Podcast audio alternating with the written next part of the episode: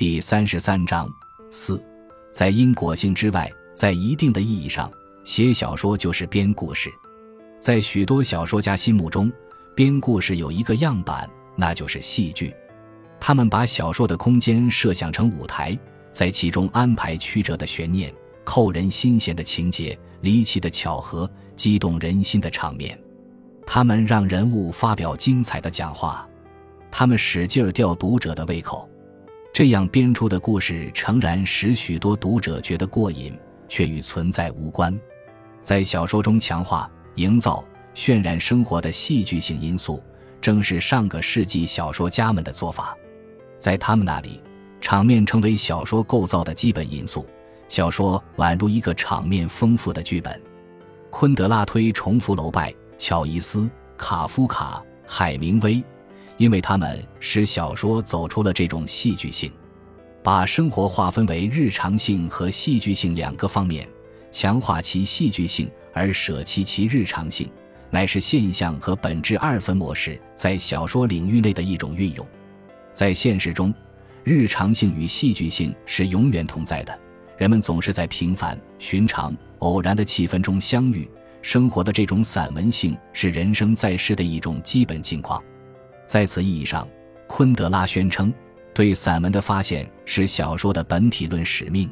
这一使命是别的艺术无能承担的。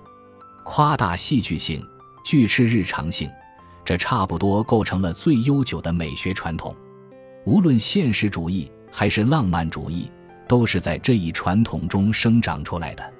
从亚里士多德的情节的整一，到恩格斯的典型环境中的典型性格。都是这一传统的理论表达。殊不知，生活不是演戏。所谓人生大舞台，舞台小人生乃是谎言，其代价是抹杀了日常性的美学意义。事实上，自十九世纪后期以来，戏剧本身也在走出戏剧性，走向日常性。梅特林克曾经谈到一部生戏剧中的第二层次的对话，这些对话仿佛是多余的，而非必须的。实际上却具有更深刻的真实性，在海明威的小说中，这种所谓第二层次的对话取得了完全的支配地位。海明威的高明之处在于发现了日常生活中对话的真实结构。我们平时常常与人交谈，但我们并不知道我们是怎样交谈的。海明威却通过一种简单而又漂亮的形式向我们显示。现实中的对话总是被日常性所包围、延迟、中断、转移，因而不系统、不逻辑。在第三者听来，它不易懂，是未说出的东西上面的一层薄薄的表面。它重复、笨拙，由此暴露了人物的特定想法，并赋予对话以一种特殊的旋律。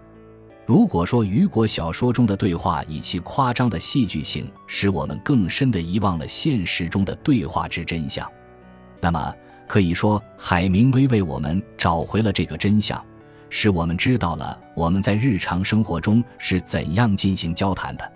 我们已经太习惯于用逻辑的方式理解生活，正是这种方式使我们的真实生活从未进入我们的视野，成为被永远遗忘的存在。把生活戏剧化也是逻辑方式的产物，是因果性范畴演出的假面舞会。昆德拉讲述了一个绝妙的故事：一个男人和一个女人互相暗恋，等待着向对方倾诉衷肠的机会。机会来了，有一天他俩去树林里采蘑菇，但两人都心慌意乱，沉默不语。也许为了掩饰心中的慌乱，也为了打破沉默的尴尬，他们开始谈论蘑菇。于是，一路上始终谈论着蘑菇，永远失去了表白爱情的机会。真正具讽刺意义的事情还在后面。这个男人当然十分沮丧，因为他毫无理由地失去了一次爱情。然而，一个人能够原谅自己失去爱情，却绝不能原谅自己毫无理由。于是，他对自己说：“我之所以没有表白爱情，是因为忘不了死去的妻子。”德摩克里特曾说：“只要找到一个因果性的解释，也胜过成为波斯人的王。”我们虽然未必像他那样藐视王位，却都和他一样热爱因果性的解释。为结果寻找原因，为行为寻找理由，几乎成了我们的本能，以至于对事情演变的真实过程反而视而不见了。然而，正是对于一般人视而不见的东西，好的小说家能够独具慧眼，加以复原。譬如说，他会向我们讲述蘑菇捣乱的故事。相反，我们可以想象，大多数小说家一定会按照那个男人的解释来处理这个素材，向我们讲述一个关于怀念亡妻的忠贞的故事。按照通常的看法，陀思妥耶夫斯基是一位非理性作家，托尔斯泰是一位理性的，甚至有说教气味的作家。在昆德拉看来，情形正好相反。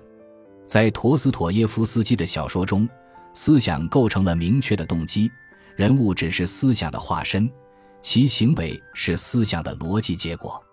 譬如说，基里洛夫之所以自杀，是因为他确信人只有信仰上帝才能活下去，而这一信仰已经破灭，于是他必须自杀。支配他自杀的思想可归入非理性哲学的范畴，但这种思想是他的理性所把握的。其作用方式也是极其理性、因果分明的。在生活中真正发生作用的非理性，并不是某种非理性的哲学观念，而是我们的理性思维无法把握的种种内在冲动、瞬时感觉、偶然遭遇及其对我们的作用过程。在小说家中，正是托尔斯泰也许最早描述了生活的这个方面。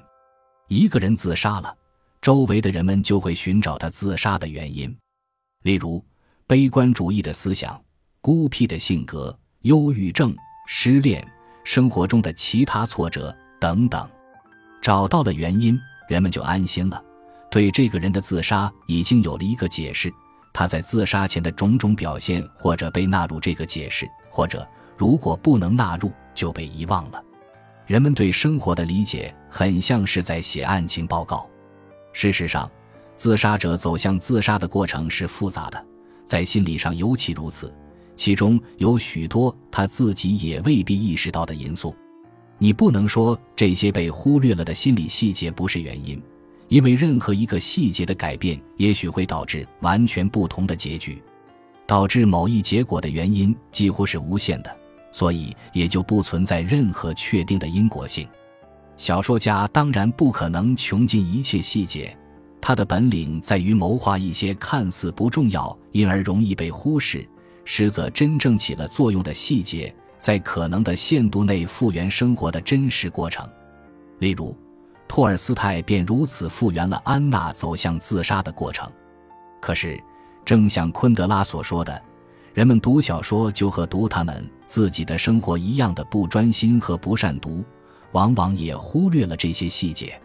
因此。读者中十有八九仍然把安娜自杀的原因归结为她和沃伦斯基的爱情危机。感谢您的收听，本集已经播讲完毕。喜欢请订阅专辑，关注主播主页，更多精彩内容等着你。